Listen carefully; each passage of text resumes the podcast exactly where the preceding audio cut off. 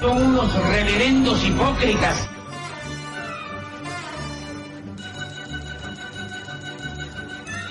¿Por qué no suben a la tribuna a responderme si son tan hombrecitos? Tú te puedes reír, tú puedes decir lo que tú quieras, pero tú mientes.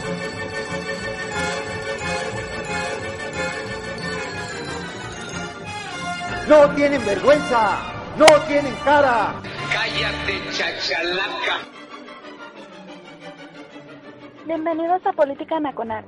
Disculpe si nuestras netas se le estrellan en la jeta. Y por favor, sea serio.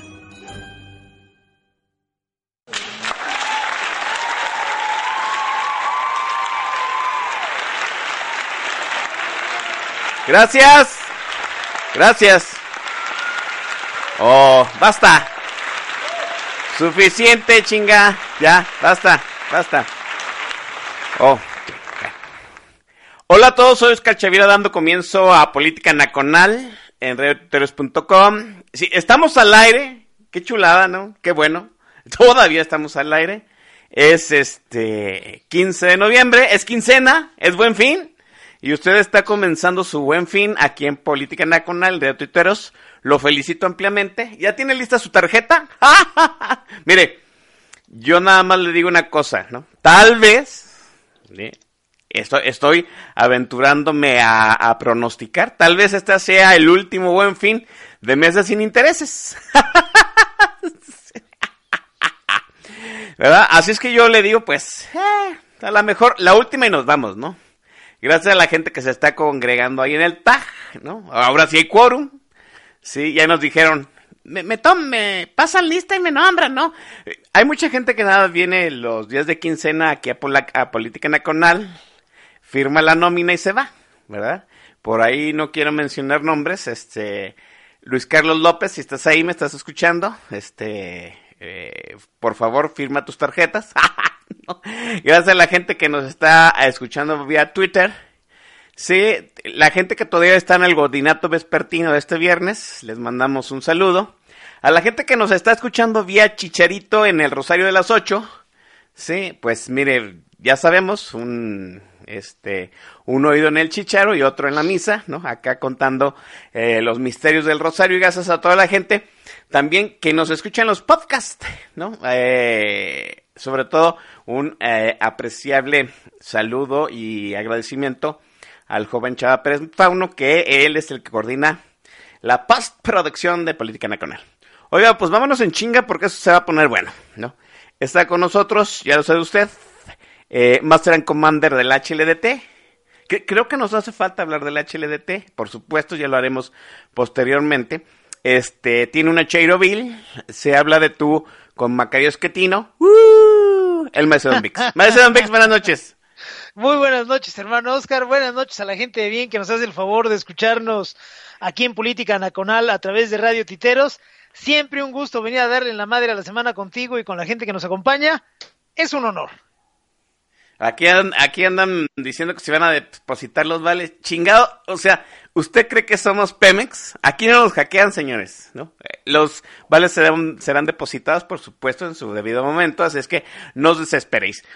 Vamos al tema rápidamente, ¿no? Venimos a hablar de cómo la, eh, el gobierno de López, pues está dañando de todas las instituciones técnicas y los contra, contrapesos institucionales que este país hizo con muchísimo esfuerzo, con muchísimo esfuerzo de años, de dos generaciones, con sangre derramada, por supuesto, con bilis de por medio, con una generación que fue condenada a la pobreza y, otra condenada, otra generación condenada al echaganismo, échale ganas, ¿no? Pero, pues, eh, desde aproximadamente en que el sistema hizo crack, por ahí del sexenio de López Portillo, pues este país se dio a la tarea de pian pianito, paso a pasito, darse instituciones para que fueran minando ese, esa presidencia imperial, ¿sí? esa dictadura perfecta que era el PRI. Y nos dimos un montón de instituciones, entre ellas la Comisión Nacional de Derechos Humanos y el Instituto Nacional Electoral, que antes era el Instituto Federal Electoral, ¿no? Y ya vimos lo que pasó, Maestro Don Mix, esta semana, la semana anterior a esta misma, pues con la Comisión Nacional de Derechos Humanos, ¿no? Eh, lo que se había advertido, que el gobierno de López iba a desinstitucionalizar este país, se iba a quedar con todos los, este, con todas las fichas del dominó. Alguien ahí, ahí un monero hizo un, un cartón muy bueno, ¿no? De un ganso con el guantelete del infinito y cómo está reuniendo las joyas de la corona. ¿sí? Pues este, esta semana ya se echó la Comisión Nacional de Derechos Humanos por la vía más este, eh, fangosa posible, ¿no? Ya sabemos el sainete que se armó ahí días antes de la votación, porque Rosario Piedra, la candidata dedeada, digo, la candidata del dedito de este el, presidente López, pues era inelegible porque tenía un puesto directivo estatal en Morena, si mal no recuerdo, en, un estado del norte. Este, aún así la candidatearon en una de las más amañadas, tramposas, absurdas, ridículas sesiones de votación. Este, salió favorecida por una, un recurso matemática legaloide. Se hizo un gran zafarrancho. Eh, la posición que es un circo de enanos, alegó fraude. Luego nos dijeron que se iba a repetir la elección. Monreal salió en todos los micrófonos a decir que ya había conseguido que eh, la bancada de Morena aprobara repetir la elección. Y en el debate previo a, repetir la elección, Morena dijo que no. El PRI también votó en contra, aunque Osorio Chong quiere darnos al otolito con el dedo. Y total, no hubo repetición de la elección. Rosario Piedra en una de esas escenas bochornosísimas que nos recordó la toma de eh, protesta del malévolo doctor Fecals, ¿sí? Pues se rindió protesta, o la hicieron rendir protesta, porque hasta la manita le levantaron a la muñeca Lili Di, Rosario Piedra, para que protestara como presidenta de la Comisión Nacional de Derechos Humanos, y luego la señora ya investida como este, como la jefasa, la, este, la ombudsman de la ciudadanía fue a cagarla, así, literalmente, a hacer su verborrea este, oral en el primer micrófono que le pusieron, diciendo que pues, a poco hay eh, periodistas asesinados, pues yo no sé si hay periodistas asesinados en el gobierno del presidente López. Maese, un cagadero en la elección de la presidenta de la Comisión Nacional de Derechos Humanos una de las cosas más desaseadas, por no decir pinchemente puercas, que he visto en la vida. Y sí, hermano, ciertamente eh, es el nivel, es para lo que le alcanza a la pandilla de nacos que, que encabeza López Obrador. Y desde luego también, pues era algo previsible. Aquí dijimos en alguna ocasión, el año pasado, que el pseudogobierno de López iba a tener como finalidad reventar a las instituciones, desmantelarlas, porque él planea eh, llevarnos a un estado previo en términos cívicos y políticos al que se generó a partir de las reformas de mediados de los años 80, económicas y políticas, y que todavía tuvieron eh, pues eh, verificativo el sexenio pasado con la batería de grandes reformas de Peña Bebé. Dijimos aquí también que el enfoque de López y de la gente que le mueve los hilos, pues estaba muy claro que para ellos los organismos como el Banco de México, la Suprema Corte de Justicia de la Nación, la Comisión Nacional de Derechos Humanos, el Instituto Nacional de Acceso a la Información Pública, el Instituto Nacional Electoral, pues eran eh, creaciones de las reformas políticas y económicas que tuvimos en México en los años 80 y 90 y que pues les estorbarían. ¿Por qué? Porque son organismos efectivamente autónomos, porque son instituciones que para tomar decisiones recurren a los datos, que es algo que le duele mucho a los populistas, y López por supuesto es un populista, y porque eh, esas instituciones tienen un diálogo mucho más directo con el ciudadano de a pie que la presidencia de la República. Y eso es algo que no soporta López. López vive eh, en un eh, sueño de hongos en donde la presidencia de la República puede seguir siendo lo que era en tiempos de Luis Echeverría, de López Portillo. de los baños de pueblo, donde el presidente era el gran señor y dador de vida, y donde pues el diálogo que ahora López llama circular, pues se daba entre el gran Tlatoani y entre el pueblo, ¿no?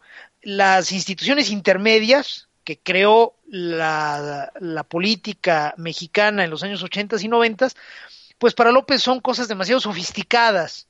Y como López pues hay que decirlo, es una persona de un perfil intelectual sumamente jodido, pues lo que no entiende le causa miedo, le causa aversión.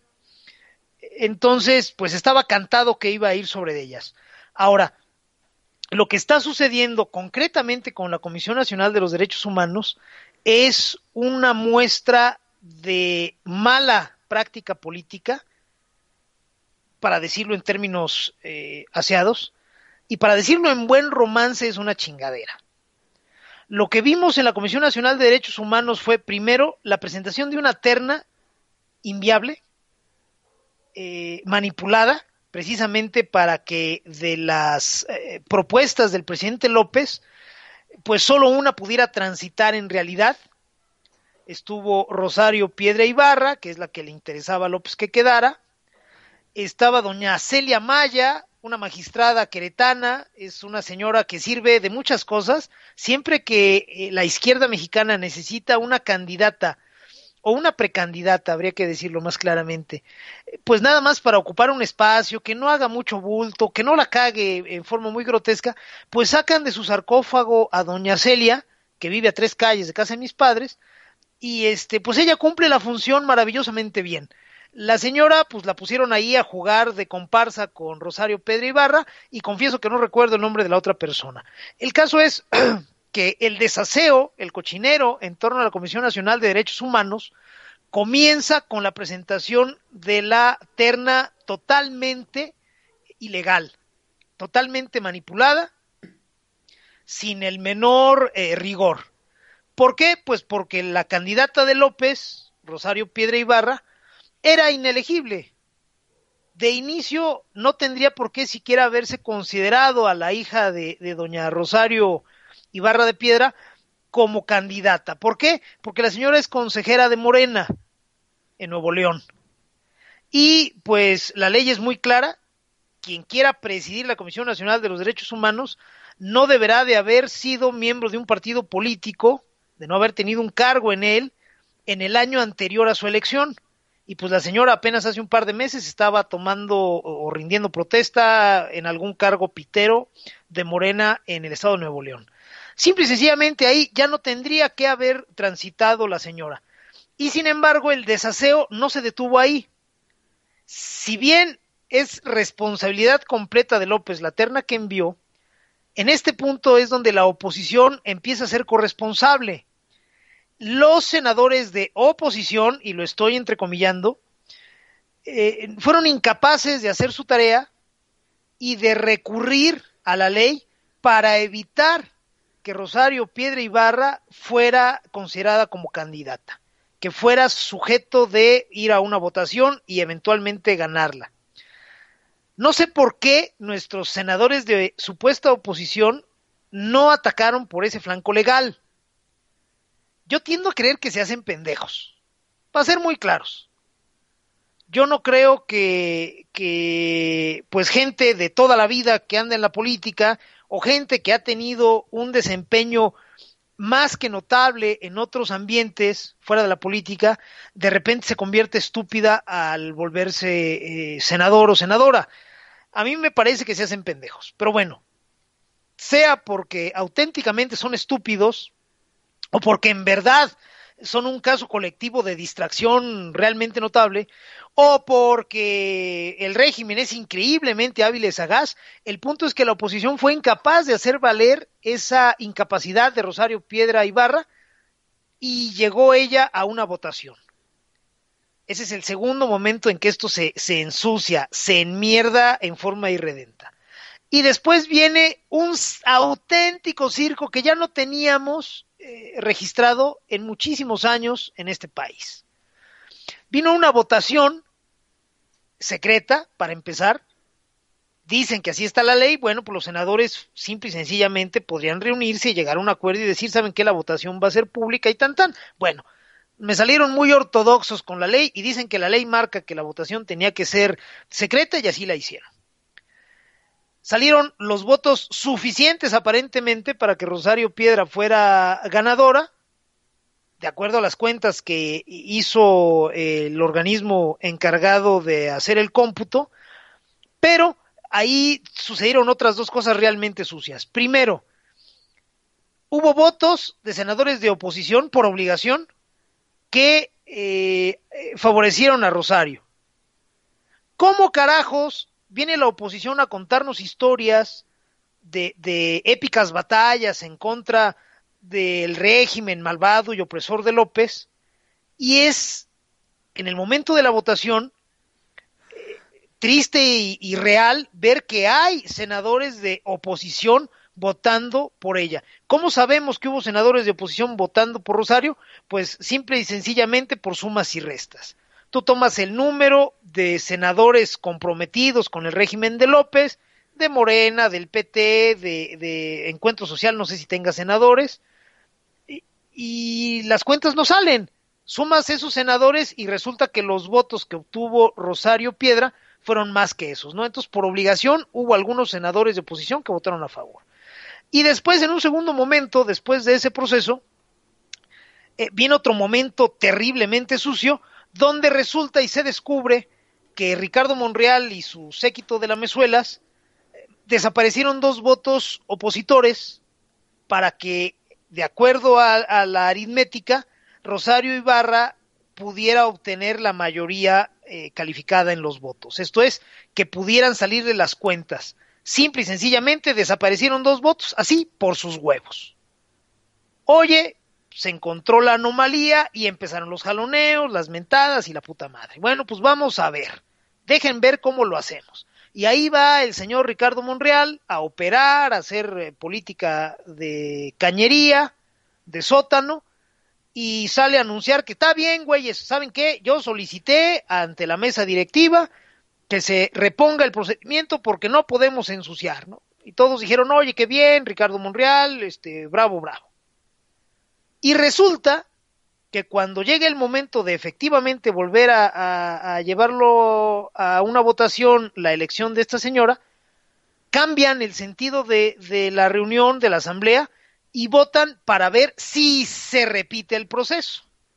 Esto es, no llegaron a hacer la votación nuevamente, a reponer el proceso de votación, sino a votar a ver si se repetía la votación cosas de la surrealista política mexicana. Y resulta que el PRI eh, salió a decir que ellos estaban en contra de repetir la votación porque lo que querían era reponer todo el proceso. Vamos a suponer que sí, don secretario, ex secretario de Gobernación, eh, este, Osorio Chong, me suena muy redondo para huevo, pero vamos a suponer que sí y que esa fue su, su argumentación. Y después hubo otros por ahí que dijeron que ellos tampoco querían ir a la votación y, el, y, los senadores adictos al régimen, por supuesto que votaron en contra. Y resulta que ya no se repuso el procedimiento, que lo que se votó fue si reponer o no el procedimiento y a la mera hora dijimos que ya no.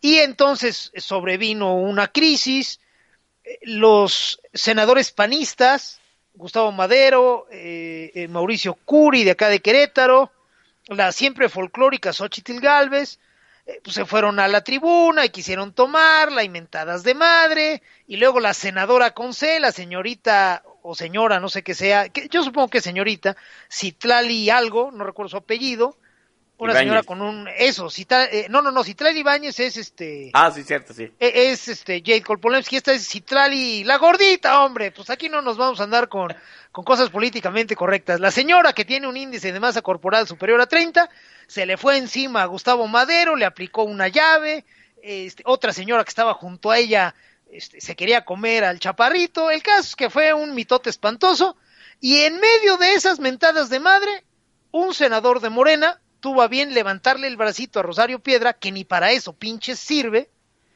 y así fue como rindió protesta como comisionada de derechos humanos. Un espectáculo lamentable y triste y sucio por donde se le vea. Desde el régimen y desde la oposición, Oscar. Y esto nos está avisando más o menos cuál es el tono en el que va a seguir operando el pseudo gobierno de López. van por todas y van con total descaro. Donde no les salgan las cuentas se van a robar votos.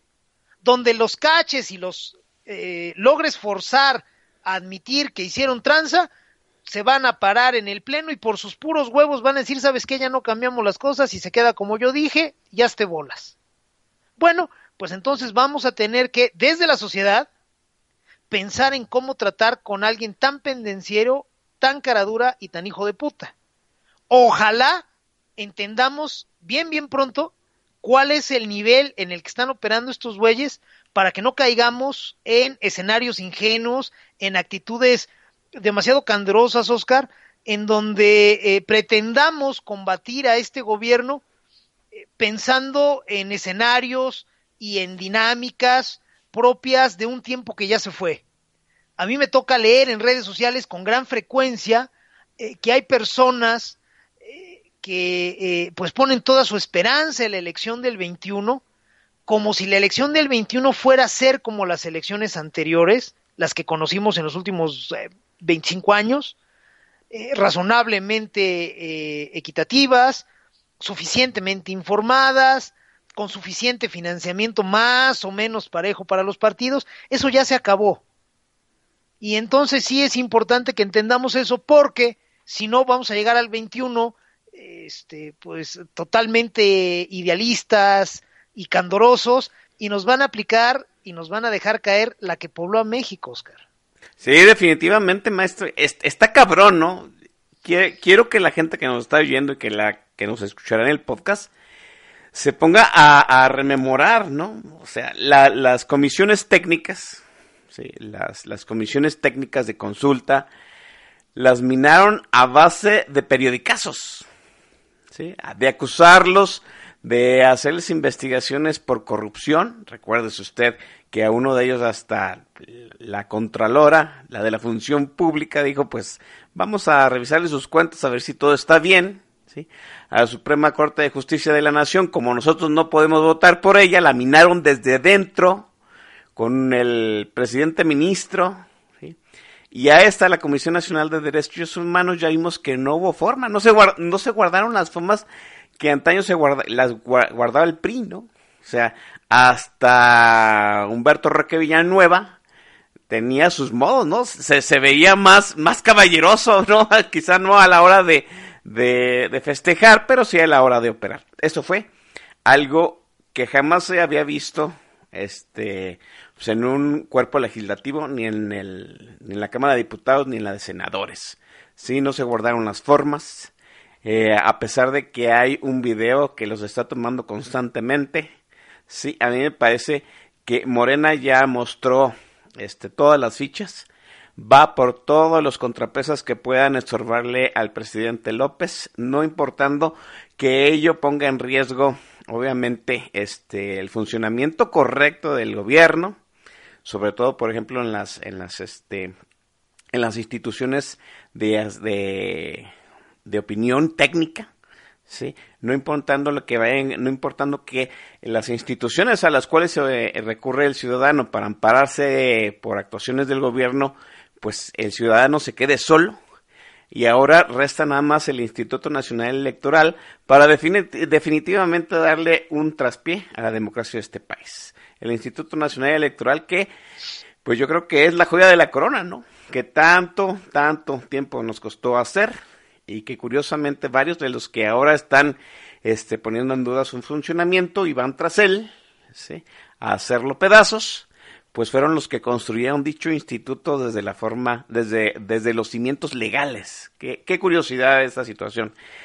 Eh, hay que advertir esa situación, ese recuento sobre todo porque pues este es momento de defender lo que tanto tiempo nos costó hacer como ciudadanos, ¿sí? A lo mejor no directamente, pero sí eh, haciéndolos funcionar sobre todo. Me acuerdo la primera elección, maese, en que fuimos a, a votar cuando ya había Instituto Federal Electoral. Íbamos con todo el escepticismo del mundo, con todas las dudas del mundo, pero lo hicimos funcionar. Los ciudadanos que en algún momento hemos estado en la casilla, al menos yo me siento orgulloso de mi labor esos días y de haber construido un instituto que funcionaba y que nos dio sobre todo salvaguarda a la transición, malamente diseñada probablemente, pero al menos hubo transición. Maese, este, hay que hablar sobre todo de que pues, es el momento del ciudadano en masa porque no hay oposición, maese. Pero hablaremos de eso en la siguiente bloque, maese. Con todo gusto, Oscar, en el momento en que tú dispongas. Permítame un momento, maese. Sí, sí, sí, sí. Mientras tanto, nada más les quiero decir que, este, eh, para los muy jóvenes que nos escuchan, el INE, antes IFE, que ahora parece algo tan normal, cotidiano, dado por hecho, hubo una época en que eh, no existió. Yo sé que para los menores de 30 años, pues eso les ha de sonar así como que, no mames, güey, ¿cómo? O sea, entonces, ¿cómo se hacían las elecciones? Pues el gobierno las hacía, cabrones.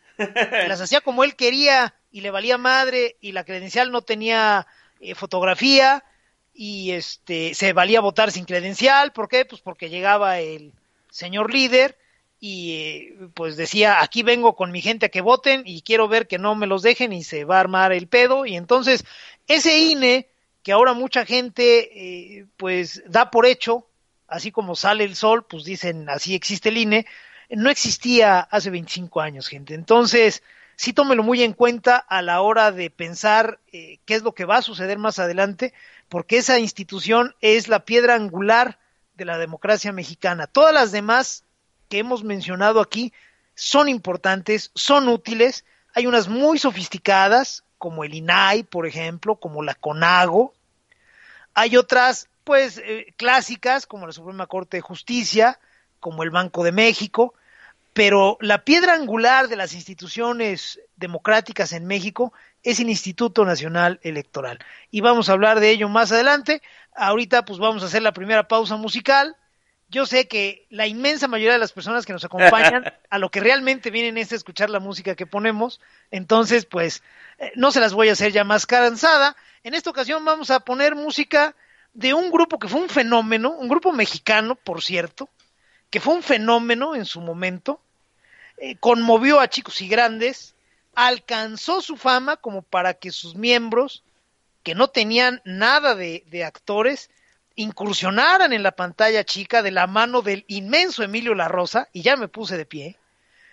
Creo que ya saben de quién estamos hablando. En esta ocasión vamos a eh, transmitir canciones de el grupazo Bronco, que por un tiempo tuvo que llamarse el Gigante de América, por pues, mitotes propios de gente este, poco sofisticada y de escasos recursos, pero finalmente ustedes saben a quién me refiero.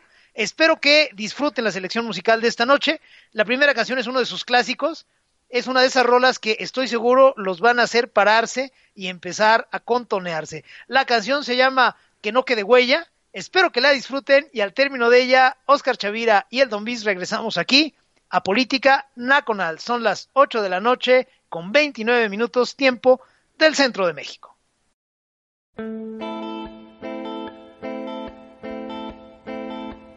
Esta canción que canto amigos es una más de dolor. Si es que me ven llorando amigos, discúlpenme por favor.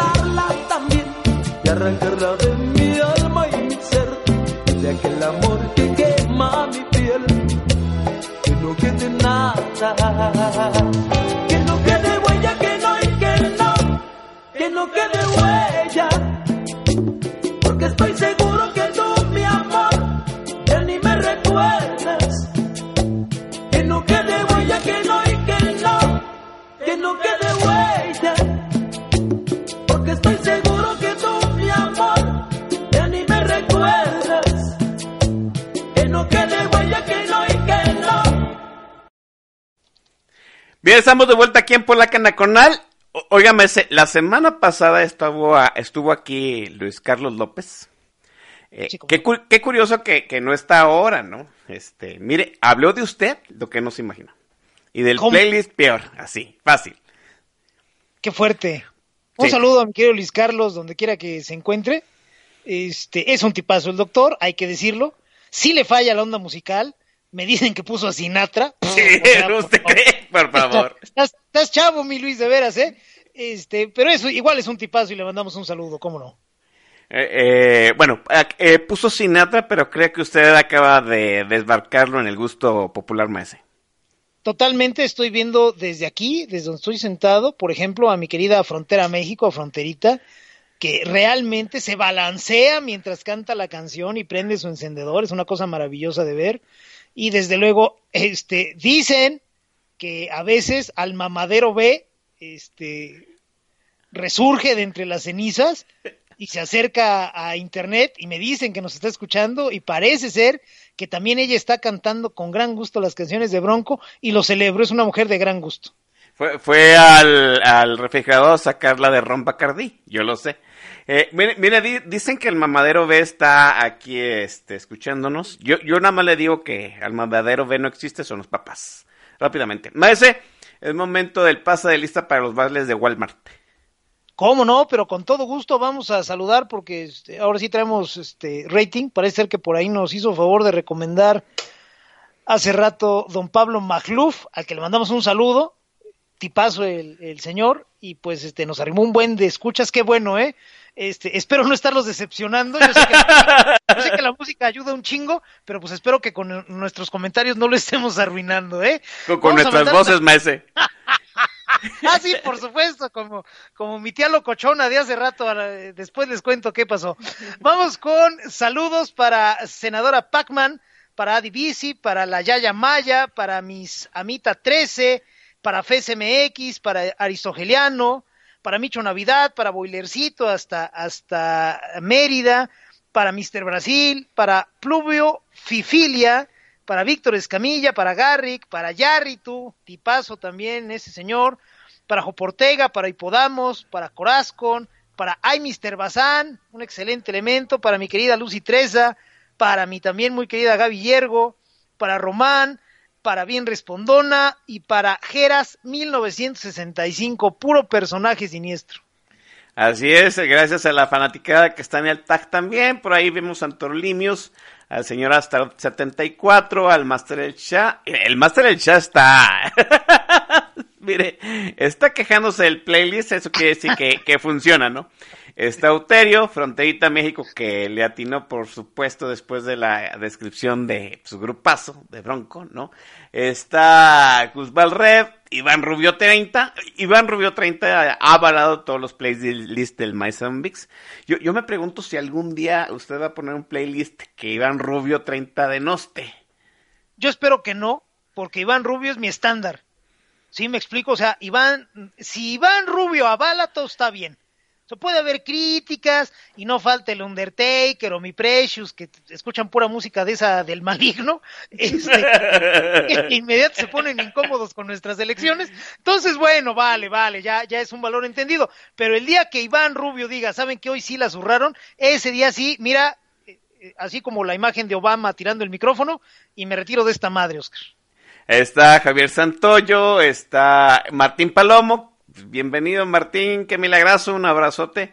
Eh, y está nuestro hermano Javo Chavos. Oiga, también está Jules Guitar, mi estimado Jules, el jefazo de la campaña que descarriló este la candidatura de Margarita Zavala. con una lata de atún en agua, mi estimado Josh Guitarra. Un abrazote. Este, maese, hablemos un poco de, de la oposición, porque me parece que es un tema crucial. A mí me parece que el ciudadano no, de a pie no acaba de comprender que defender las instituciones no se va a hacer desde pues los muchachos que están ahí en el Senado y en la Cámara de Diputados, porque ya vimos el nivel de operación y de efectividad que tiene la gente que comanda, pues, eh, pues el PAN, el PRD, Movimiento Ciudadano y, y paremos de contar, ¿no? Pues es toda la oposición que hay, ¿no? El resto anda eh, prostituyéndose con Morena y no hay cómo, ¿no? Híjole, Marco Cortés está, por Dios que alguien le quite el Twitter a ese señor, ¿no? La oposición es un circo, maese. Es un circo y es, es un circo muy malo. Es un circo eh, tras bambalinas, ¿no? Vaya, si tú cuando éramos niños, que, ya pasó un tiempo, ibas al circo, pues obviamente en el horario de la función, y pues te tocaba ver de, un espectáculo de regular a bueno, y con luces, y con las lentejuelas, y con los animalitos y tal.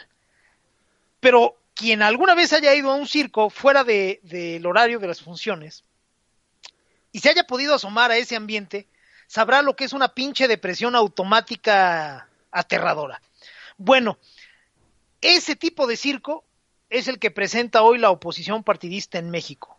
Es un muy mal circo, es una mala broma, es un chiste piterísimo. Está totalmente desdibujado. ¿Qué sucedió? El, eh, el, el, gran acuerdo político, el amplio acuerdo electoral que logró poner a López en la silla, dejó en la orfandad a las eh, clientelas partidistas porque le minó estructura a los propios partidos y, les, y le minó también, le, le, ordeñó cuadros, de manera que el Partido de Acción Nacional, el Partido de la Revolución Democrática, eh, Movimiento Ciudadano no tanto, pero un poquillo, el Partido Verde, cualquier partido en México quedó reducido a poco más que un cascarón con el acuerdo político electoral que le arrimó y le prestó 14 millones de votos a López y por eso ganó. Quedaron desdibujadas las oposiciones. En México, al menos hasta 2012, la elección de 2012, teníamos bien marcadito el, espectro ideológico reflejado en la boleta electoral, ¿no? Teníamos al PRI al centro, como siempre, haciéndose pendejo, siendo la bisagra, y a la derecha el PAN, nada más. Y, y, a veces eh, algún partido así medio extraño, como pudiera ser, por ejemplo, el verde ecologista, que nadie sabe a qué chingados le, le tira ese partido, pero pues siempre logra mantener el registro.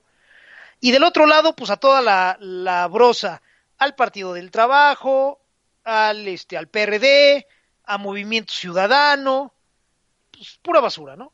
Bien, al menos eso permitía tener un esquema para que el votante menos sofisticado, al madurar su, decisión o incluso al estar dentro de la mampara listo para, para votar, pues eh, tuviera una idea, una base. Estos son los riquillos persinados, estos son los del pueblo, este, entonces podría yo ir por acá, me explico.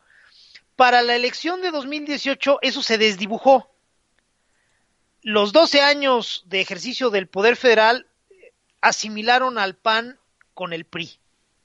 Ya costó mucho trabajo diferenciarlos y ahí se, se desdibujó. Discúlpenme. Después, con la salida de López del PRD y la labor de, de Zapa que hizo en ellos para socavarlos, pues el PRD, que nunca fue una cosa así maravillosa, pero bueno, se defendía, eh, quedó en los huesos quedaron pues los Rafita Gorgori de, de la izquierda mexicana, ¿no? Belanzaurán, este, este otro muchacho del Estado de México, no recuerdo cómo se apellida, fíjate nada más qué trascendente fue en mi vida que no lo Exacto. recuerdo. Este, pues los Rafitas Gorgoris, ¿no? Los ñoños, los, los güeyes a los que los gandallas no les daban chance de hacer nada, y el día que todos los gandallas se fueron con López, pues les dejaron el cascarón y estos güeyes felices, ¿no? Como niños que, que por primera vez les prestan el empaque del juguete y con eso se entretienen. Bueno, pues eso es lo que sucedió con el PRD. Entonces, después de la elección, ojo, a la elección llegaron así desdibujados y nunca supieron leer la situación. El propio PRI llega desdibujado, llega con un candidato independiente más identificado con el PAN, Pepe Mid, que con el propio PRI. Y el PAN llega con un pinche personajazo siniestro como es el chico migrañas, Ricardo Anaya, que es un cabrón que, eh, hay que decirlo con, con honestidad, pues, planteó un México en 2050, él estaba pensando en Singapur, y pues Juan Pueblo en su pinche vida iba a conseguir imaginarse ese cuadro, mientras eh, Ricardo Naya salía con un personaje de Star Wars platicando con BB-8, pues Juan Pueblo lo que quería era saber dónde estaban repartiendo las despensas y las cobijas y el material de construcción para ir a votar. Entonces Anaya está muy bien para candidato presidencial en Singapur. En México valió madre. Entonces, pues esos partidos tan torpes para llegar a la elección de 2000, del 2018, hoy no han sido capaces de entender qué sucedió. O sea, siguen noqueados, siguen con los chones en las rodillas preguntándose qué carajo sucedió.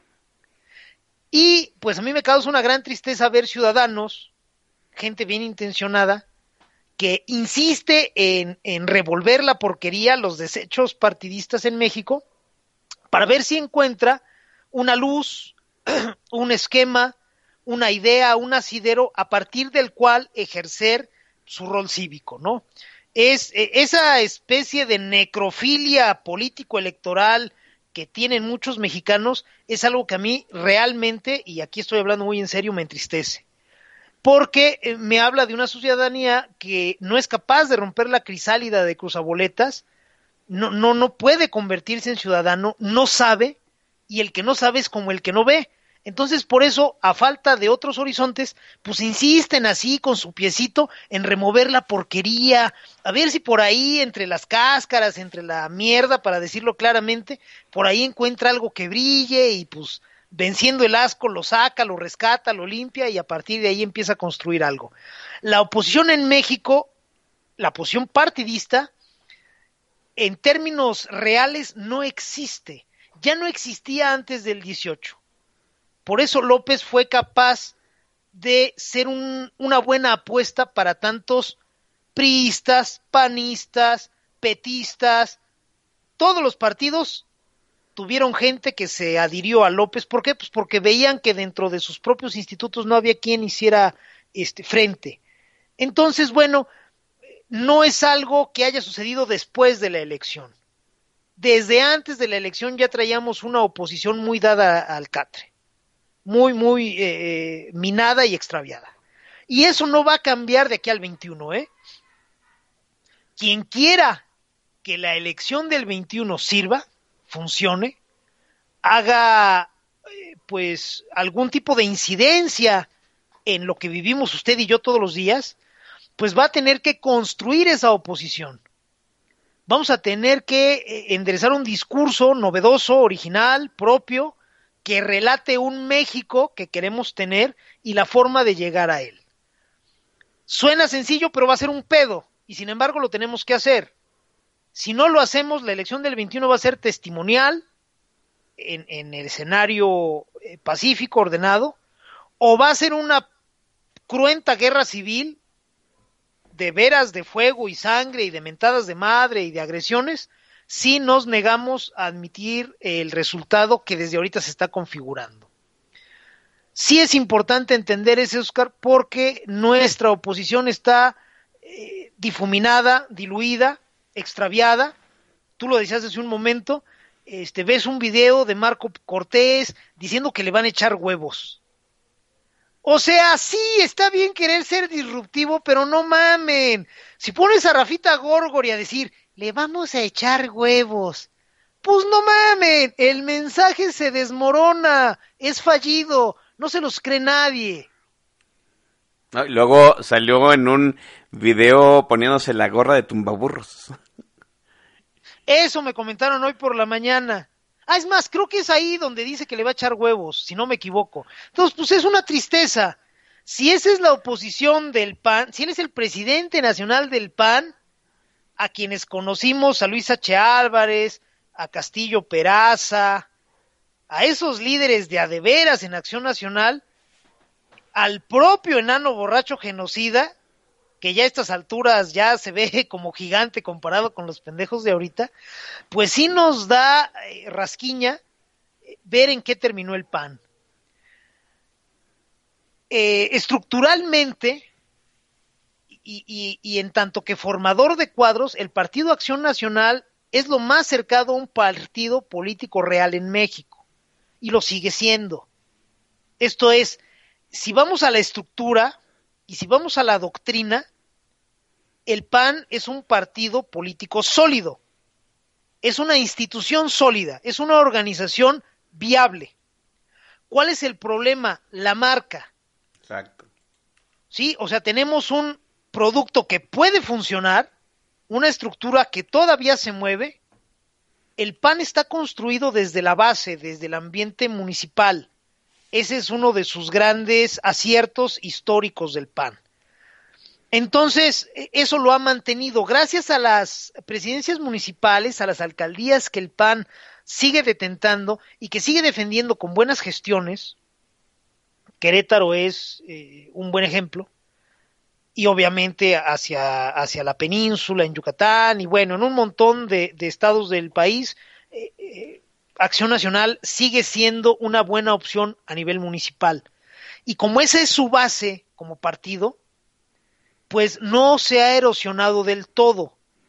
Si tú tomas la pura estructura del PAN, su doctrina, su, su, dinámica formadora de cuadros, etcétera, etcétera, que viene desde abajo, es una estructura que todavía funciona. El problema es la marca, está espantosamente quemada, desdibujada, manoseada. Y cada vez que ves salir a cuadro a pendejos del tipo de Gustavo Madero, de Marco Cortés, de Damián Cepeda, que son muy ambiguos en sus posicionamientos, que son muy ñoños en sus discursos, este, que no te los imaginas eh, tomando una decisión inteligente y con huevos en realidad, pues el PAN no funciona no va a funcionar. El PAN necesita un eh, discurso muy, muy disruptivo, necesita cortarle las cabezas a un chingo de gente dentro de, de sí mismo para poder aspirar a diferenciarse lo suficiente y ser nuevamente viable eh, como una opción ganadora en la boleta. Movimiento Ciudadano es un partido en torno a un caudillo, al señor Alfaro, gobernador de Jalisco. Yo sé que, yo sé que a ti te calla toda madre y a mí también. Bueno, el señor Alfaro es el Andrés López de Movimiento Ciudadano. Así es. Sin Alfaro, en tanto que opción electoral, Movimiento Ciudadano no existe. El dueño es este señor, una megarrata de Veracruz, Dante Delgado, pero pues ese güey trabaja tras bambalinas, en realidad es el dueño del membrete y bueno, manda unos personajazos como Álvarez Maínez, como el otro Rafita Gorgori que sale ahora en los spots diciendo, no te equivocaste, no te equivocaste, eh, como si estuviera haciendo berrinche.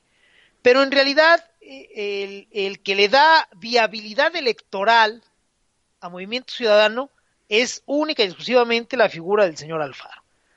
Entonces, sí se mantiene como opción electoral, tiene mucha mejor marca, Movimiento Ciudadano, pero pues tristemente está basada en un hombre. Y la estructura que tiene es muy pequeñita. Fuera de Jalisco y por ahí algunas ciudades grandes, Movimiento Ciudadano no existe. Entonces, pues esas son nuestras oposiciones reales, y lo estoy poniendo entre comillas, ¿no? Un pan de, de estructura formidable, pero una marca espantosamente manoseada, y un movimiento ciudadano basado eh, en una figura caudillista. Y fuera de ellos no hay nada, ¿eh? El PRI, pues obviamente le, lo socavaron para construir a Morena, entonces ese bórrenlo. Y a todos los microchips, pues menos, ¿no? Si antes no pintaban, ahora pintan mucho menos, Oscar. Y sí es importante que el pueblo bueno entienda la situación en la que se encuentra la oposición para que mueva las nalgas no desde hoy, sino desde ayer para dotar a esos partidos de un discurso social. Decirles, oigan, yo quiero esto y lo quiero de esta manera. estoy dispuesto a aportar esto, pero a cambio necesito A, B y C. Y no son negociables, cabrones. Si no me dan los tres, ni cuenten con mi voto. Si la sociedad no es capaz de activar a esos partidos políticos con un discurso original, propio, nuevo, etcétera, vamos a llegar a la boleta del 21 con Rafitas Gorgoris a Con llenar pura basura. Sí. con pura pinche basura por el lado de la oposición y por el lado del régimen también basura, apestosa, terrible, impresentable, pero en el control de la estructura de la aplanadora priista, ahora pintada de guinda, con todo el presupuesto federal a su disposición para hacer maravillas.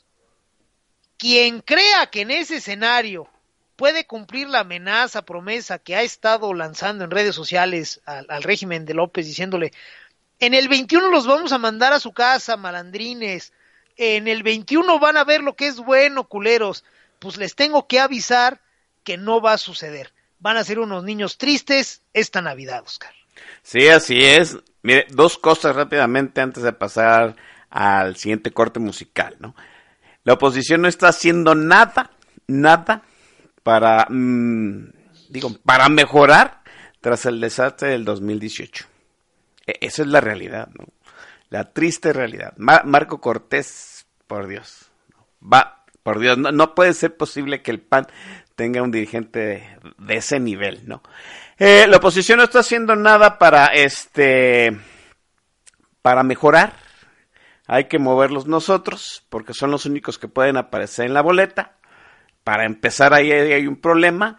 Y el segundo problema es que muy probablemente de aquí al 2021 el árbitro ya vaya a estar viciado de origen, porque hay una propuesta, hay una, eh, un legislador, tiene una propuesta de reducir el tiempo de la presidencia del, eh, del INE de los nueve años que está actualmente a tres para quitar al ciudadano presidente este que está en este momento que tampoco es de mis alegrías pero por lo menos se ha mostrado independiente y el Instituto Nacional Electoral institucionalmente ya lanzó un mensaje por ahí en medio del zafarrancho de la Comisión Nacional eh, de Derechos Humanos poniendo sus barbas a remojar, diciendo, muchachos, vienen por mí y es momento de apertrecharnos. Y hay que defender el INE y vamos a saber por qué. Maestro, es momento del siguiente corte musical. Con todo gusto, hermano Oscar. Aprovecho para mandar los últimos saludos de la noche eh, para Sandra LSQ, para Infopolítica, para Luna Nueva, para Ismael MB, para Eutimio 316 y para mi muy estimada Arbar Aibar. Bienvenidos todos y gracias por acompañarnos. Vámonos a la siguiente pausa musical con el grupazo de Bronco, una cosa maravillosa de, agrupación. La canción se llama Oro, espero que la disfruten. Y al término de ella regresamos aquí en Política Nacional, Oscar Chavira y el Dombis. Son las 8 de la noche con 54 minutos, tiempo del centro de México.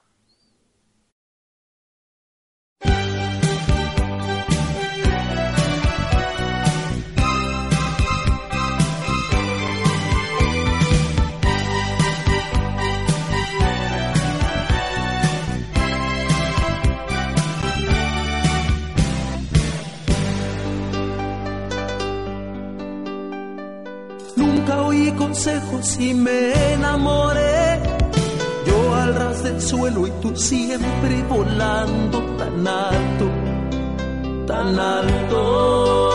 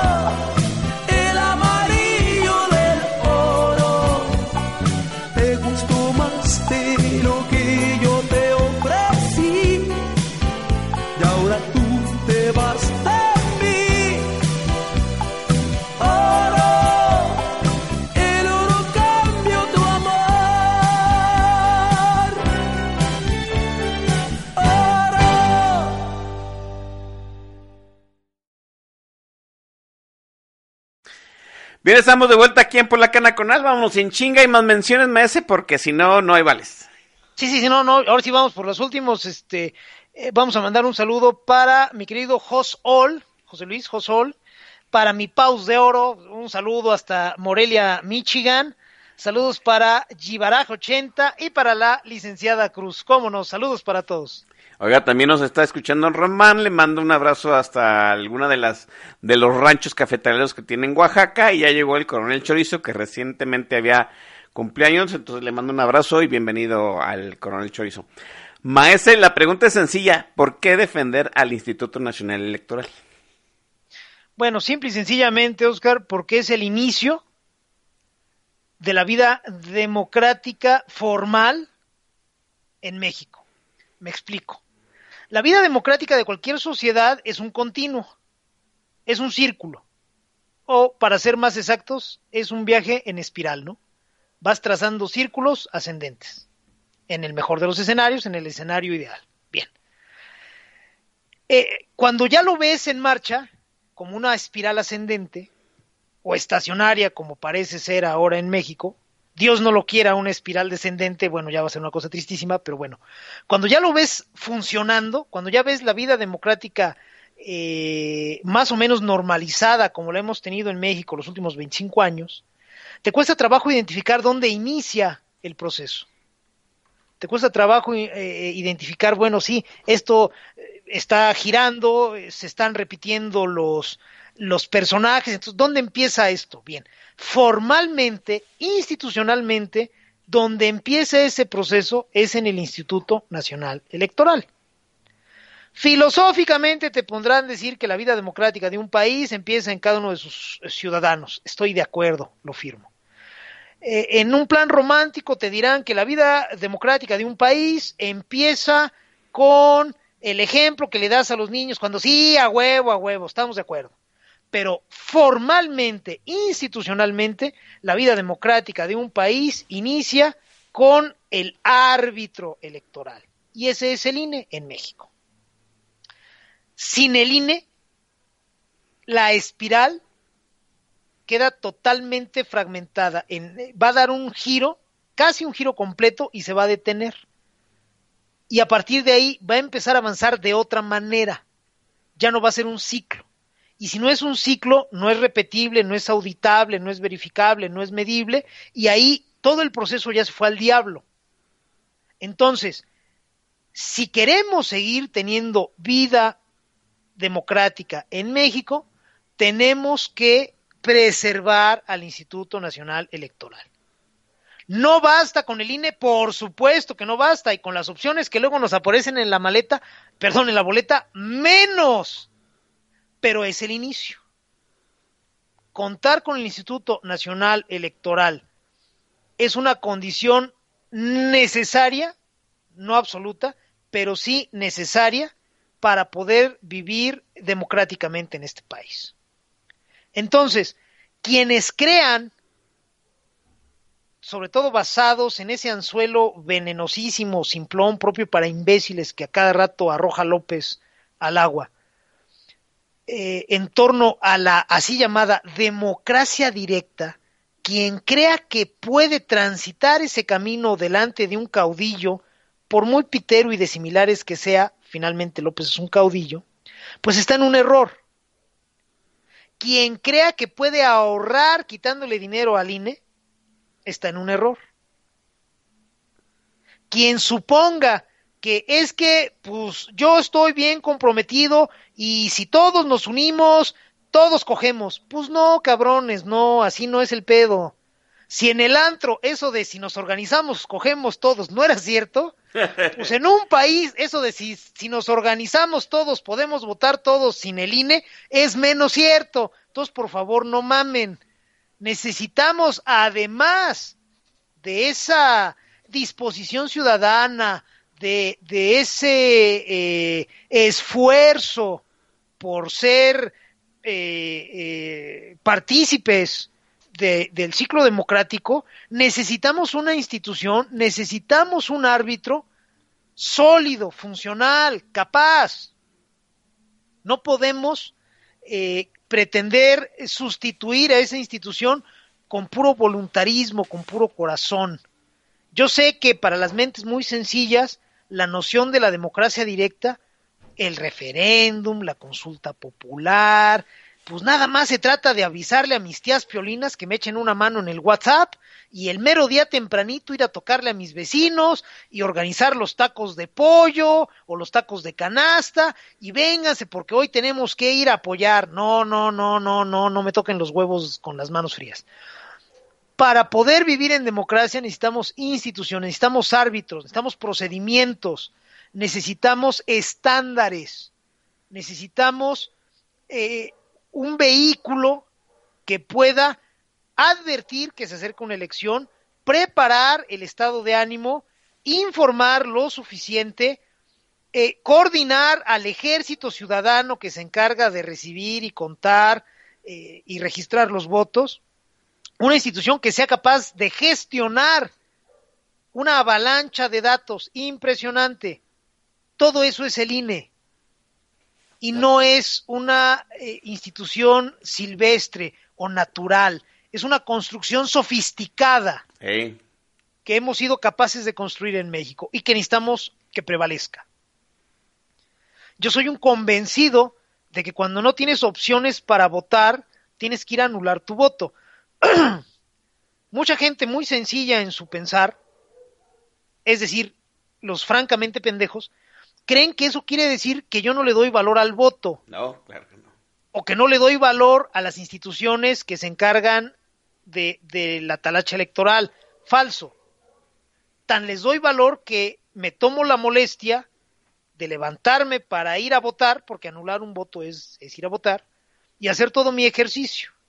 Entonces, para quienes se preguntan, oye, pues si el Don B siempre anda eh, chingando a los este, partidos y diciendo que valen madre, entonces, pues, ¿qué le preocupa al INE? Tenemos que aprender, mexicanos, a distinguir el contenedor del contenido. Solo así vamos a tener conocimiento útil. Para mí la democracia es el contenedor y es lo que quiero preservar, es lo que me interesa sostener. El contenido viene y va. Piense usted en el INE como un vaso transparente, elegante, resistente, chulo de bonito el cabrón. Ese es el contenedor. Ahora piense en las opciones electorales que hemos tenido los últimos 12 años. Pues es caca, yo lo sé. Pero podemos sacarle la caca a ese vaso maravilloso, elegante, transparente, bonito y tal. Una enjuagadita, chingo de jabón, otra enjuagadita y miren, aquí no pasó nada. Y preservamos a la institución. Tenemos que aprender a separar, pues, la basura de lo que es útil. A los partidos del INE, a los personajes que aparecen en la boleta de la democracia. No son lo pinches mismo. Cien planas de eso. Cuando hayamos entendido eso, el panorama se nos va a aclarar en forma suficiente. Entonces, para trascender al cagadero que estamos viviendo en estos momentos, para sortear las amenazas muy reales, pendencieras, gandallas, alevosas, que están sufriendo nuestras instituciones en este momento, tenemos que aprender a distinguir una cosa de la otra. El INE es la joya de la corona de la primavera mexicana. El INE es donde empezó todo. El INE es lo que permite gestionar esa espiral ascendente democrática en México. El INE debe, pues, ser preservado a costa de todo, y quiero subrayar esto, a costa de todo. Esto es, si tenemos que ir a romperle la madre a alguien, físicamente hablando, para defender al INE, lo vamos a hacer. Lo tenemos que hacer. Además de preservar al INE, tenemos que construir desde la sociedad opciones válidas que puedan desembocar en una boleta. Esa es una tarea aparte. Son diferentes. Al INE se le, se le procura y se le defiende sí o sí. Y en un segundo momento se construyen desde la sociedad esos liderazgos, esas opciones, esos perfiles que en algún momento pueden llegar a la boleta para que el INE nos permita servirnos de ellos, que nos permita formalizarlos. Pero ahí está bien clara la diferencia, Oscar, que la gente debe de tener clara. Si dejamos que al INE se lo cargue el payaso, si dejamos que lo descabecen, si dejamos que le metan mano la restauración, la vida democrática en México se acabó. Y si se acabó la vida democrática en México, la posibilidad de enmendar nuestros errores por la vía pacífica se va a cancelar.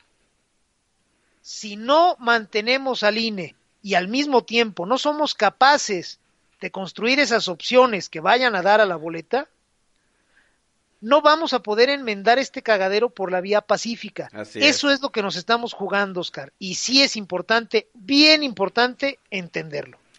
Sí, me parece que la analogía es, extraordinariamente buena. Son dos cosas, muchachos. Eh, el INE es la maquinaria que hace funcionar la democracia en este país, pero hay que proveerle la materia prima buena a esa maquinaria. Y desafortunadamente, y yo lo he dicho en mi timeline desde hace pues, bastante tiempo, es que queremos que del proceso democrático metiéndole basura salgan pues eh, buenos gobernantes y así no se puede, muchachos. Pero todo empieza trabajando, trabaja el trabajo de la sociedad. Es momento de hacer funcionar los partidos que nos restan, a pesar de que no sean todo lo mejor que uno quiere, y es momento de, de defender al Instituto Nacional Electoral. Lorenzo Córdoba Vianelo es ahorita el ciudadano presidente, este, encargado de llevar este, la directriz del Instituto Nacional Electoral. Ya se ha metido en broncas con eh, los eh, ¿cómo decirlo así?, con los programas de presidente López. Recuérdese usted que de entrada dijo que los servidores de, la nación, estos promotores que iniciaron su trabajo siendo miembros de Morena y después eh, difundiendo los programas sociales del gobierno, de entrada dijeron que no podían depender del partido y que no debían de promover ni la imagen ni el nombre del presidente. Primera bronca, ¿sí? Ya el Instituto Nacional Electoral es el que tiene ahorita la queja, la controversia constitucional más fuerte para eh, revertir la ley Bonilla. Ya sabe usted esta situación del Congreso de Baja California que le extendió este ilegalmente el mandato al licenciado Bonita, Bonilla, perdón, de dos y pico de años a sexenio completo ilegalmente porque ya se había hecho la elección y no se había hecho la elección en esos términos de que Bonilla iba a gobernar por un sexenio. Y el Instituto Nacional Electoral es el que tiene ahorita la controversia constitucional más fuerte sobre la cual se debatirá y yo supongo que si no es eh, en el mes de diciembre se debatirá a principios del 2020 que es parte de las de parte del debate medular que nos traerá después el debate sobre la reelección y pues esas dos cosas son las que han molestado al gobierno del presidente López. Quieren la cabeza de Lorenzo Córdoba Vianelo y como ya vimos con el Instituto, con la Comisión Nacional de Derechos Humanos, pues van a poner un incondicional a ellos, ¿no? Alguien que diga, pues que nunca habían funcionado las instituciones democráticas y que a López le robaron la presidencia en el 2006, ¿no? E, ese es un riesgo, maestro y maese, y lo hemos visto como si fuera un guion en Venezuela, Eh, lo vimos en este en Argentina y ahora lo vemos en Bolivia. ¿no? Eh, Evo Morales quiso en su momento eh, quitarle la autonomía al árbitro electoral, sí, de soy yo, una consulta popular que le prohibía eh, irse a una cuarta reelección, se impuso nuevamente como candidato, se hizo un cochinero porque el árbitro electoral pues ya estaba viciado de origen, maese. Sí, mira, eh, este ensuciadero no tiene otra razón de ser que eh, debilitar, eh, volver poco confiable a las instituciones. El guion que le han escrito a Andrés López es muy sencillo, no podía ser de otra forma, ese pendejo no puede masticar chicle y caminar al mismo tiempo sin ahogarse, entonces todas las indicaciones que le dan tienen que ser cortitas y al pie. Entonces esta, esta indicación en torno a las instituciones es muy sencilla. Lo que tienes que hacer es madrear a las instituciones a partir de su credibilidad. No necesitas otra cosa, ¿eh?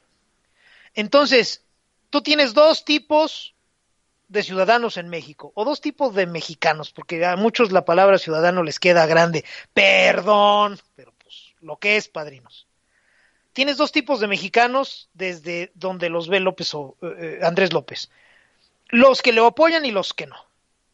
A los que lo apoyan, él les tiene que decir que el INE, el INAI, el Banjico, la Comisión Nacional de Derechos Humanos, alala, no sirven para nada, que están manejadas por mafias, por la así llamada sociedad civil, y este, y no son más que riquillos aprovechándose del pueblo. Bueno, con eso madreas la credibilidad de las instituciones en las mentes sencillas de los votantes de López. Al otro sector social, al que no le cree un carajo a López, más sofisticado, lo que tienen que hacer es cambiarle a los personajes que eh, dirigen o que operan a las instituciones. Lo único que tienen que hacer es poner esperpentos a cargo de ellas, para que quienes alcanzan a entender que el perfil de quien está a cargo influye en una institución, se desencanten, se desesperen, se desanimen, que es exactamente lo que está sucediendo con la Comisión Nacional de Derechos Humanos. Ya en todos lados, unos en forma eh, más afortunada que otros, le han eh, eh, este, aplicado la extrema unción a la Comisión Nacional de Derechos Humanos. Ya está muerta, ya no sirve, ya la arruinaron. Eh, el PAN, siempre tan atinado y tan cursiento él, publicó una esquela participando el fallecimiento de la Comisión Nacional de Derechos Humanos. Son unos pendejos, pero bueno, ese es otro tema. El caso es que ya están dando por muerte a la Comisión Nacional de Derechos Humanos. Entonces, ese discurso permea y cuando llegue a ras de suelo es bien fácil. La Comisión Nacional de Derechos Humanos ya no sirve. Ya, la arruinaron. ¿Y qué sucede? Que empiezas a ver que gente que todavía vale la pena, que es, es gente que sabe trabajar en la Comisión Nacional de Derechos Humanos, al ver a quién les pusieron de presidenta, pues simplemente agarran sus cosas y dicen, ¿sabes qué, güey? Para estar bajo las directrices de esta fodonga y para formar parte de una comisión cuya titularidad fue renovada en un proceso tan mierdero, ¿sabes qué? Pues yo me voy a mi casa, cabrón, ¿eh? No vivo de esto, o si vivo de esto, prefiero vivir de otra cosa, pero yo aquí ya no cuenten conmigo y bye bye. Para apestar, para arruinar a una institución, lo único que necesitas es poner a cargo a imbéciles. Y los buenos se van solitos. Y eso lo percibe Juan Pueblo. Y entonces Juan Pueblo dice, ¿sabes qué? No sé qué está pasando, pero esa madre ya no funciona. Y así es como erosionas a, un Estado, a una democracia realmente liberal. Y es en ese procedimiento en el que estamos, Oscar. Debemos de contrarrestarlo. Debemos de ser capaces de dar la batalla. El discurso súper simplificado desde el régimen es, somos una planadora, estamos cambiando a México, esta es la cuarta transmamada, y sí les vamos a pedir que no lloren. Pónganse vaselina, pues no mamen, quien les compre ese discurso, pues sí merece tener a López de presidente. La realidad es que las instituciones están dando la batalla. El Poder Judicial, tenemos jueces todavía dando la batalla. Un anónimo juez en el Estado de México dice, no construyes tu chingadera porque te faltan A, B y C, y López se tiene que cuadrar. Todavía tenemos contadísimos casos de legisladores que logran alzar una voz real, eh, auténticamente opositora en ambas cámaras. Insisto, los cuentas con los dedos de una mano, pero todavía los hay. Y después vas a las instituciones más sofisticadas y los lees y sabes que ahí hay gente dando la batalla, gente que está dispuesta a mantener la normalidad democrática sin adjetivos, sin asegúnes en México. Bueno, la sociedad tiene que ser capaz de estar a la altura de sus esfuerzos. Eso de querer compulsivamente votar por alguien y deshacernos de la responsabilidad es un modelo totalmente agotado, Oscar. Ya se acabó. El menospeorismo eh, lo abrazamos con tanto fervor en Cierto. México desde 2003, 2004, que ya ni siquiera eso sirve. Si queremos seguir eh, manoseando ese concepto, pues vamos a seguir tropezándonos. A mí me parece un alarde de ingenuidad, para no decir un desplante de pendejez, que mucha gente cree que con ese mero expediente de votar por el menos peor, por quien sea que lo salve de López, le va a bastar para ganarle a López. Si ese esquema no bastó para evitar la llegada de López, menos bastará para, para sacarlo, para quitarlo de donde está. Necesitamos otro juego, necesitamos otro terreno, necesitamos otras reglas. Si somos capaces de construirlas, nos va a ir bien, porque enfrente tenemos a un caudillo muy menor. Tenemos a un tipo iracundo, torpe, ignorante, necio, sumamente pendejo y además físicamente enfermo. Es un cabrón que lo mantiene un taxidermista de confianza ronroneando todas las mañanas para mantener la ficción de que hay presidente. Entonces es un güey sumamente evidenciable, pero tenemos que trabajar en ello. No va a salir solito a decir, soy un pendejo. Todos le creeríamos, pero no lo va a hacer. Bueno, es trabajo de nosotros evidenciarlo. Ojalá pronto aprendamos a hacerlo, Oscar, porque si no, pues nos va a cargar el payaso. Y yo creo que también hay que em- empezar a coordinar esas voces que se oponen desde dentro, ¿no? Este, es cierto que todavía hay gente que hace sus, su chamba como debe de ser dentro de las, dentro de las instituciones que ya se erosionaron, que ya se desprestigiaron y pues hay que secundarlas. Pero es momento de que el ciudadano, pues ahora sí, como decía el maestro Don Vic desde hace muchos años, pues levante sus nalguitas del escritorio, maese. Urge que las muevan como Last Night, porque ahora sí, de aquí a la elección del 21 tenemos escasos 18 meses, 19 meses. Y vamos a tener que hacer en esos 18, 19 meses lo que no hemos hecho consistentemente en los últimos 18 o 19 años. Cuando México logra alumbrar la primera alternancia con Vicente Fox, parece que se siente que llega a un puerto, pero de descanso. Y en realidad es que estábamos llegando a un puerto, pues para repostar, para eh, pues volver a subir víveres a la nave y seguir caminando. Y sin embargo nos valió mucha madre. La inmensa mayoría de los mexicanos consideramos que la alternancia bastaba. Cierto. 18 años después, 19 años después, debería de quedarnos claro que no fue así, no era así, no podía ser así. Y sin embargo lo creímos. Y nos tiramos a la hamaca y dejamos de preservar lo importante y dejamos de empujar hacia el lado que había que empujar. Entonces, eh, esta omisión de la inmensa mayoría de los mexicanos de 18 años la vamos a tener que subsanar en 18 meses. ¿Suena muy cuesta arriba? Sí, va a ser un pedo. Oye, ¿y cómo le hago? Usted piense y usted haga. Deje de mamar chichi intelectual porque en ese momento usted eh, deja de ser ciudadano y se convierte en un puto lastre. ¿Para quién? Para cualquiera. Si usted no es capaz de idear por sí mismo nociones que sirvan en el terreno práctico para defender las instituciones de las cuales depende su bienestar, su confort, su salud, su seguridad, El su futuro de sus hijos. libertad, el futuro de sus hijos, usted no le sirve a nadie, ¿eh? lo puedo llevar con el mayor y más brillante estratega político de México o del mundo o del puto universo. Y ese tipo puede tener la pedagogía más amplia y más aguda en la historia de la humanidad. Y usted no le va a servir pan ni madre. Necesitamos ciudadanos. Y los ciudadanos tienen una cualidad esencial que es la autogestión.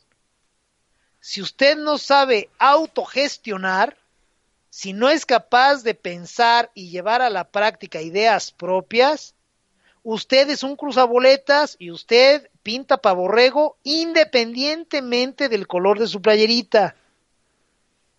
Si no somos capaces de ser suficientes ciudadanos, si seguimos siendo una mayoría de cruzaboletas que ya están listos para tachar un papelito en cierta forma y de ahí salir a otra vez a la hamaca y ya yo ya voté por ti, defiéndeme porque eres mi empleado, nos va a cargar el payaso. Eso es algo que tenemos que entender, Oscar, una y otra vez. Por eso lo repetimos aquí tanto. Es algo Así. esencial. Cuando lo entendamos, el panorama se nos va a ampliar y vamos a avanzar tres pasos. Así es, y vamos a crear una oleada, ahora sí, ahora sí, en el buen sentido para enderezar este país que se nos va a pique en el 2020. Pero mientras es momento de hacer otra pausa aquí en Política Nacional, Maese. Con todo gusto, Oscar, vámonos con otro de los clásicos de este grupazo. Una canción sumamente llegadora. Espero que tengan piedras ahí cerca de donde están para cuando empiece el problema las agarren fuerte, con harta enjundia.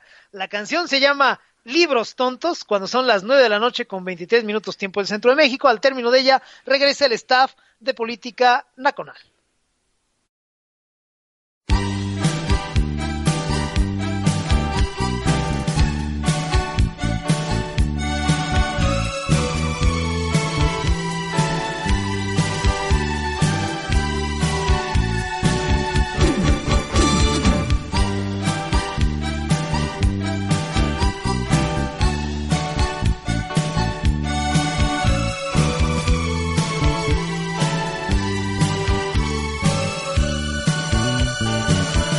Madrugada es, intento estudiar, porque mañana presento mi examen final. No puedo concentrarme, no se me queda nada, solo tu imagen hermosa, mi pensamiento acapara.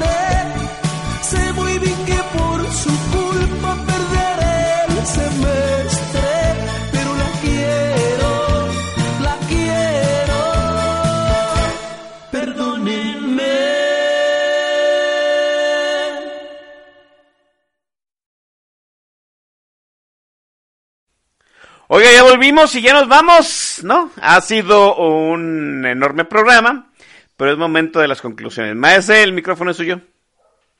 Muchísimas gracias, hermano Oscar. Gracias a la gente que nos ha hecho el gran favor de acompañarnos en esta oportunidad aquí en Política Nacional a través de Radio Titeros. De verdad, es un honor contar con su audiencia. Gracias por acompañarnos. Sigan pensando, sigan haciendo, siempre solitos. Cuando un ciudadano piensa y hace por sí mismo, es capaz de reconocer a otros ciudadanos que ya también están pensando y haciendo.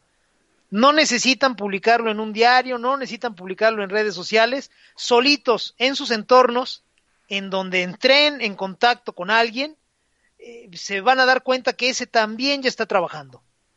Y van a poder hacer tándem y se van a poder coordinar y van a eh, formar sinergia y uno le va a presentar a otro este, y a otro y después a otro y cuando se den cuenta van a ser visibles y van a pesar. Esa es la forma en que funciona una ciudadanía no con caudillos, no con pastores, no con iluminados, no con eternos candidatos, no con propuestas, así entre comillas, no con instrucciones, no con promesas. El, el ciudadano es autogestor. Quien entiende eso, entiende ya la mitad eh, de las cosas. Entonces, esa es la invitación el día de hoy. Espero que tengan un estupendo fin de semana. Váyanse a cenar rico, descansen poca madre, diviértanse Muchas gracias, Oscar. Muchas gracias a todos. Muy buenas noches. Y sobre todo hay que empezar en la trinchera eh, cercana, ¿no? Los vecinos, los familiares, la gente que está alrededor de nosotros. Esa trinchera se gana y vamos haciendo eh, madeja y malla. Vámonos. Gracias, Maestro Don Vix. Ha sido enorme eh, tenerlo aquí, como siempre. La gente que estuvo ahí en el track es un carajal de, eh, de señores. Ahora sí van a estar trabajando mucho los de recursos humanos para capturar los vales de Walmart y la nómina. Nos vamos. Oiga, mandó Luis Carlos eh, su decir que lo saludáramos. Un abrazote, Luis Carlos. Eh, mira, Luis Carlos, ¿ya viste cómo el maestro Don Vic se gana los vítores por poner a Bronco y tú poniendo a Frank Sinatra? Sin más, nos vamos. Cuídense.